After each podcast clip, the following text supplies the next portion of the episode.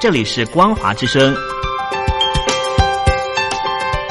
听众朋友，从现在开始，请您一起来关心最近发生的新闻事件。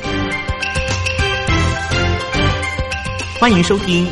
光华随声听》。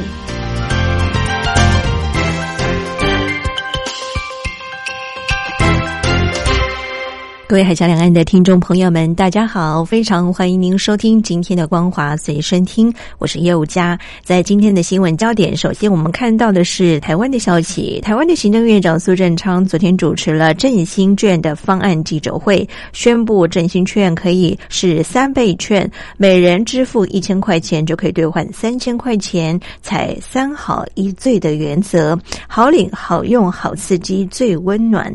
振兴券七月十五号正式上路，使用期限到今年底。继续，我们来关心的是，大陆全国人大日前通过了制定的港版国安法的决定，立法程序受到了关注。香港基本法委员会副主任谭慧珠昨天呢也透露，人大常委会呢最快在本月开会啊，那么预计呢最快在本月之内呢可以通过草案的本文。但是呢，根据香港媒体最新的民调，超过六成的港人反对北京绕过立法会立法，只有两成四呢是表示支持的。而针对港版的国安法，谭慧珠呢，她也指出，港人如果说对于相关法律条文有意见或者是忧虑，要尽快的提出。被问到六四烛光晚会喊结束一党专政的口号会不会违反港版国安法，谭慧珠呢则说，今年六月四号一定不用担心，现在有限制令啊，往后的情况呢则会再视实际的情况条文来做一个决定。而谭慧珠呢，她说。港党人可以出席合法游行集会，但是如果说有人想要改变活动性质，比方说出现暴力事件，或者是有人叫结束一党专政的口号，他会呼吁市民要离开。君子不立围墙之下。他并称，中国不是一党专政，而是一党领导、多党合作。这个口号是伪一体。而至于港版国安法实施之后是否会出现因言入罪的情况，谭慧珠呢？他说，要是前因后果和他的意图，如果相关的谈话有煽动性，或者成为某种活动或运动的一部分，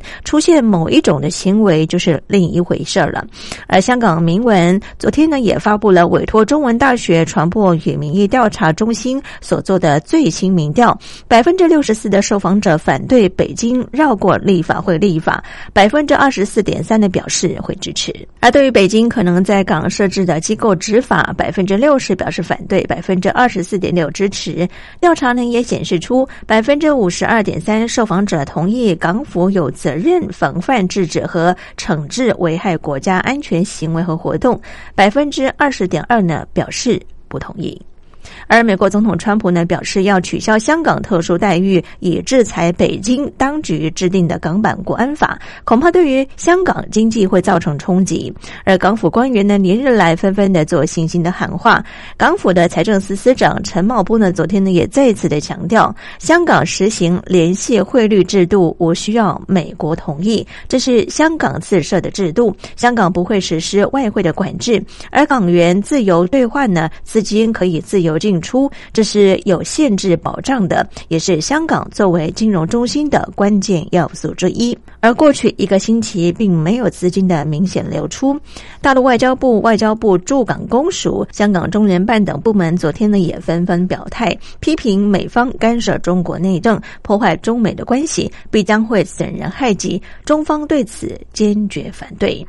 而香港今年九月份立法选举被视为是去年区域会议选举后的又一项政治大挑战。香港政府昨天呢也公布今年临时选民登记册的名单，总选民的人数约莫是四百四十五万人，创九七年香港主权移交以来的新高纪录。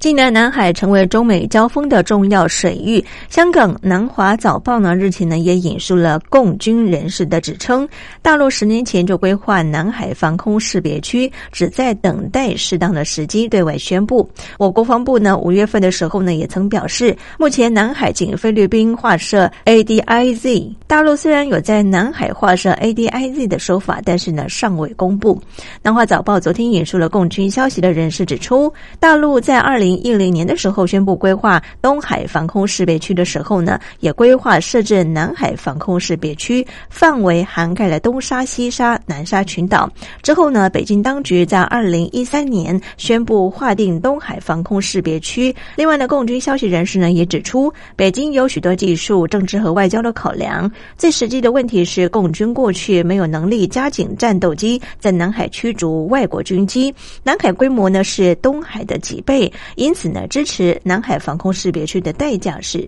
巨大的。继续，我们看到的是香港警方今年首度禁止支联会在维多利亚公园举行六四的烛光晚会。这项全球最大规模的六四纪念活动持续三十年后呢，首度熄灯。香港支联会质疑警方的做法与港区国安法有关。而一九八九年六四事件之后，香港支联会在一九九零年在维多利亚公园举行的烛光晚会，首次呢有十五万人参加，以后呢持续三十年。年年举行，成为全球规模最大、唯一持续举办的六四事件的悼念活动。而去年的烛光晚会呢，正值港府修订的逃犯条例触动港人反送中的运动，当晚呢就有十八万人与会。而今年维多利亚公园的烛光晚会呢，支联会原定主题是平反六四，反对二三，规划至少。五万人参加，而根据香港警方向支联会发出的禁止公众集会通知，禁止六四集会的主要理由是港府有关疫情的限聚令。到六四呢仍然生效，而根据限聚令，五月十九号到六月四号期间不准进行多于八人的群聚集会，而警方呢也声称，香港新冠肺炎的疫情应该对级别仍然是紧急的最高级别。公众集会属于高危险的活动，有理由相信有关活动会增加参与者的感染风险，以及呢对于市民构成重大的威胁。任何人继续或者是企图继续进行有关的集会，或者是指导有关集会，都是属于违法。中共中央大陆国务院昨天宣布，南海自由贸易港建设总体方案，寄出实际部分进口商品的零关税的政策，从贸易港市场准入特别清单和外商投资准入负面清单，以及个人所得税最高百分之十五。而新华社呢也报道，大陆国家主席习近平再度对于南海自由贸易港建设做出了指示，重申呢到二零二五年将初步规划。以贸易自由便利和投资自由便利为重点的自由贸易港政策的制定，到二零三五年成为开放型的经济新高地，到本世纪中全面建设成为具有较强国际影响力的高水准自由贸易港。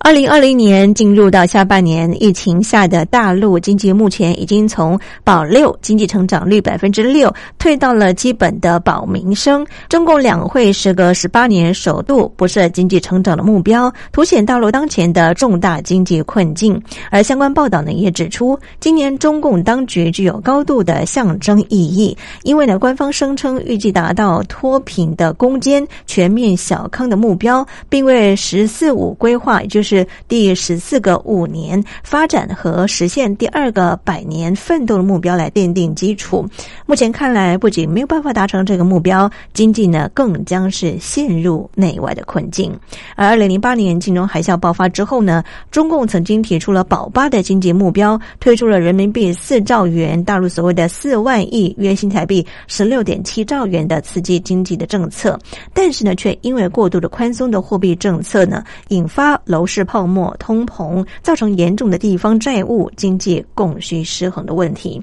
再加上这一波的新冠病毒的疫情，大陆又面临的相对的困境，而且影响只会比二零零八年更为巨大。就有分析师认为说，今年保六不仅无望，还可能会斩腰到百分之三以下哦。经济引发的社会危机更将会是一触即发。